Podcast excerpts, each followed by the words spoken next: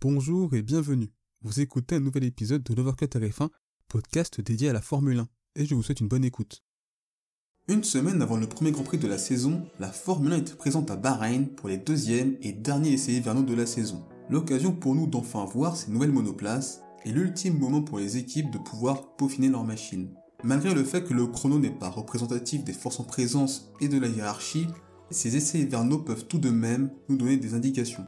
Alors concrètement, quel bilan pour les écuries et que pouvons nous tirer comme enseignement sur ces monoplaces 2022 On voit tout ça dans cet épisode. Salut les amis et bienvenue pour cet épisode bilan des essais hivernaux de Bahreïn. Ces essais de Bahreïn nous ont permis d'avoir des confirmations de ce qu'on avait déjà entreaperçu à Barcelone, mais également d'apprendre de nouvelles choses sur ces F1 version 2022. Tout d'abord concernant l'objectif premier de ce règlement 2022, permettre aux pilotes de mieux se suivre en piste, on peut constater après ces deux essais que l'on va dans la bonne direction, même s'il faudra confirmer cela durant les courses. Pat Simon, directeur technique de la Formule 1 et qui a également travaillé dans le développement de ce règlement 2022 et ses nouvelles voitures, confirme les avis positifs qu'il y a eu à Barcelone à ce sujet. Il disait Quand vous faites des essais, vous essayez de ne pas vous rapprocher des autres voitures. Vous essayez de suivre votre propre plan. Et à bon écart. À Barcelone, j'ai parlé à beaucoup de pilotes et je leur ai demandé comment ils ressentaient les voitures lorsqu'ils se suivaient et tous ont été très élogieux. Mais je pense qu'Alex Albon m'a donné la réponse la plus intéressante, parce qu'il a dit qu'il devait se recalibrer. Il a dû repenser son approche parce qu'il n'arrivait pas à croire qu'il pouvait se rapprocher de la voiture de devant. Et c'est la meilleure justification de ces changements, assez importants, que nous avons fait, je pense. Des propos confirmés par Pierre Gasly à l'issue de ces essais. Je dois dire que j'ai été surpris de me battre avec Lewis durant quelques tours, mais c'était amusant. C'était également intéressant de suivre une voiture et d'obtenir des données. Je pense que c'est clairement plus facile que l'année dernière, ce qui me rend optimiste pour les courses cette saison. C'était beaucoup mieux, clairement. Nous nous sommes doublés à quelques reprises et nous sommes restés proches. Il y a donc de l'amélioration, les courses devraient être amusantes cette année. Je tiens à préciser que les monoplaces n'ont pas encore roulé à fond et que c'est quelque chose qui devra être confirmé durant le premier Grand Prix. Le revers de la médaille est cette capacité de mieux se suivre en piste et le fait que l'aspiration sera moindre, ce qui avait déjà été observé lors des essais de Barcelone. Pat Simon confirme cela. Le phénomène d'aspiration n'est pas aussi important. Le fait est que vous ne pouvez pas tout avoir. Nous devons malheureusement, même en F1, obéir aux lois de la physique. Et bien sûr, si vous essayez de mettre de l'air propre sur la voiture qui suit, cet air va avoir plus d'énergie. Il a plus d'énergie et il produit de l'appui, mais il va aussi produire de la résistance. Donc vous n'avez pas tout à fait l'effet d'aspiration que vous aviez mais c'est mineur comparé au changement d'appui dont vous avez besoin dans les virages et tout le reste. Donc je pense que nous aurons toujours les dépassements dans les lignes droites. Le marsouinage, ce phénomène de rebond de la monoplace en ligne droite que j'avais évoqué et expliqué lors du bilan des essais de Barcelone, est toujours présent plus ou moins intensément selon les équipes. On a pu voir des équipes où c'était moins le cas, comme Red Bull ou encore Ferrari, et d'autres équipes où ce problème est encore fortement présent, comme Mercedes par exemple. L'écurie qui a une nouvelle fois impressionné durant ses essais de Bahreïn, c'est encore la Scuderia Ferrari. Elle a confirmé ses très bons essais de Barcelone. À Bahreïn, c'est simple, aucun problème de fiabilité, troisième équipe en termes de roulage avec 349 tours, les pilotes ont pu enchaîner les tours, suivre leur programme de travail et la voiture semble être véloce. D'un point de vue visuel, la Ferrari semble avoir moins de marsouinage. Les pilotes sont satisfaits de leur monoplace et cette Ferrari paraît facile à piloter. Ce sont des essais que l'on peut qualifier de parfaits pour l'écurie italienne, qui je pense fera figure de favorite pour le Grand Prix de Bahreïn. Pour autant, cela ne signifie pas que Ferrari fera un doublé sur le circuit de Sakir. C'est juste qu'à l'issue des essais hivernaux, elle paraît être la mieux armée pour ce début de saison. Une autre équipe a fait bonne impression durant ces essais et il s'agit de Red Bull. Pourtant, l'écurie autrichienne a été plutôt discrète durant une grande partie des trois jours. Sixième seulement au nombre de tours effectués avec 320 tours. Elle s'est pourtant mise en avant sur ce dernier jour avec le chrono le plus rapide de ses essais de Bahreïn réalisé par Max Verstappen. L'impression visuelle de cette Red Bull est très bonne. Dans les tours rapides du pilote néerlandais, la voiture était très stable, facile à piloter et n'avait quasiment pas de marsouinage. Ce sont donc de très bons essais pour l'écurie autrichienne et c'est de bon augure pour le Grand Prix à venir. Alpha Tauri a effectué également de bons essais à Bahreïn. C'est la deuxième équipe ayant le plus roulé sur le circuit de Sakir avec 371 tours. Si l'équipe sort de Red Bull, ça bosse, ça enchaîne les tours et il n'y a pas eu de problème de fiabilité apparent. Alpine et Aston Martin ont eu 3 jours corrects, Aston Martin a effectué 339 tours et Alpine 299. Ce sont des équipes qui ont eu des petits problèmes durant ces trois jours, mais qui globalement ont bien travaillé lors de ces essais. Mercedes a vécu des essais de Bahreïn très contrastés. C'est l'équipe qui a le plus roulé à Bahreïn avec 385 tours et pourtant les pilotes ne sont pas très optimistes pour ce début de saison. Mercedes a apporté une version B de sa monoplace avec quasiment l'absence de ponton. En termes de conception, c'est un choix très radical et c'est difficile de dire si ça paye pour le moment. L'impression visuelle de la Mercedes est selon moi moins bonne que la Ferrari et la Red Bull.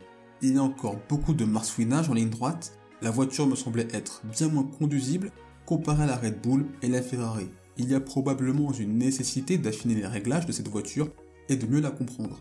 Mercedes communique beaucoup sur le fait que ce n'est pas encore ça.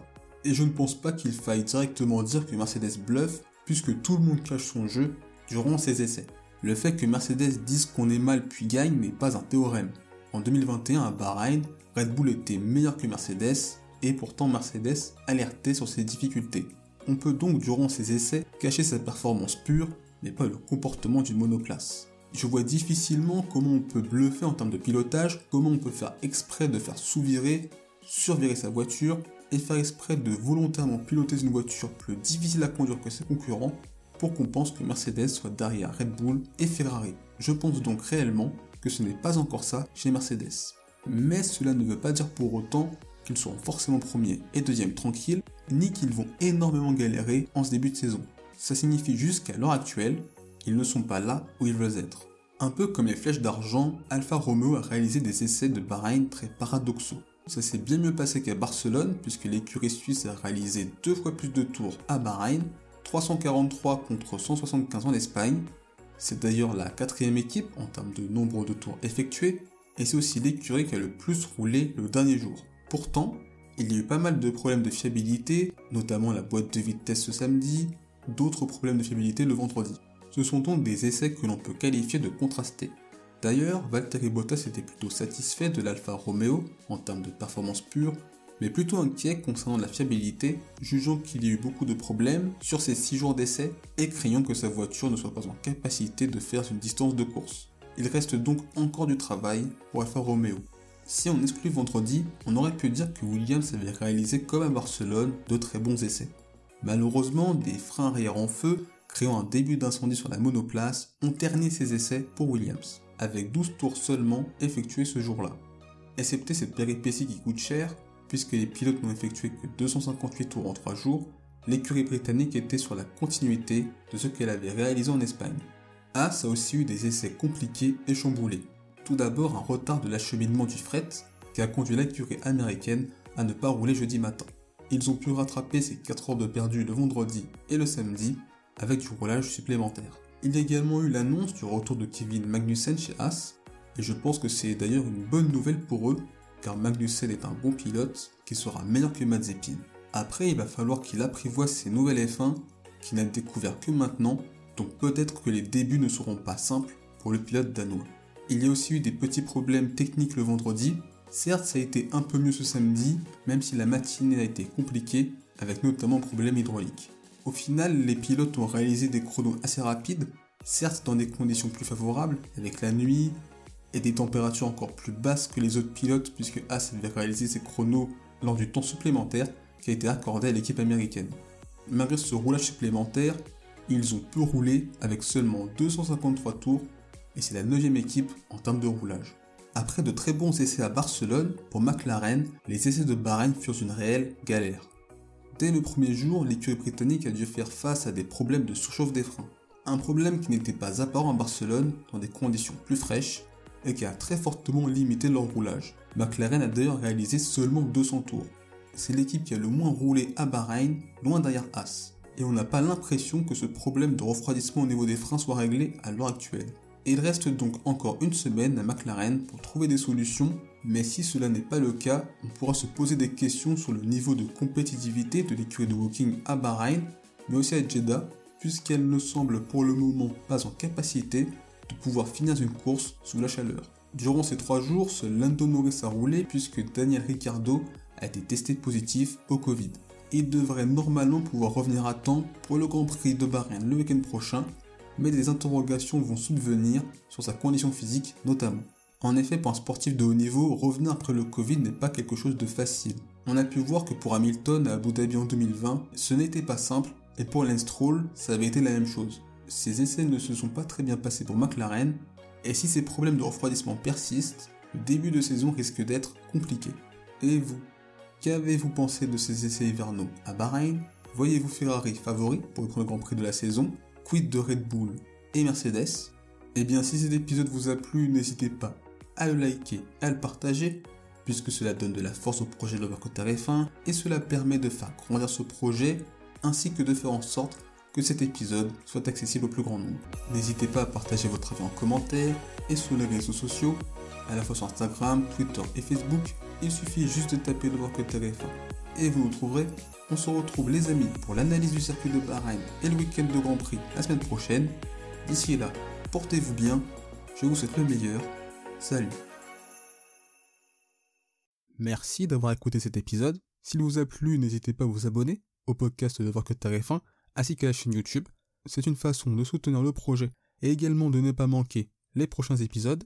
N'hésitez pas également à partager cet épisode à vos proches. On se retrouve les amis très bientôt. D'ici là, portez-vous bien, je vous souhaite le meilleur. Salut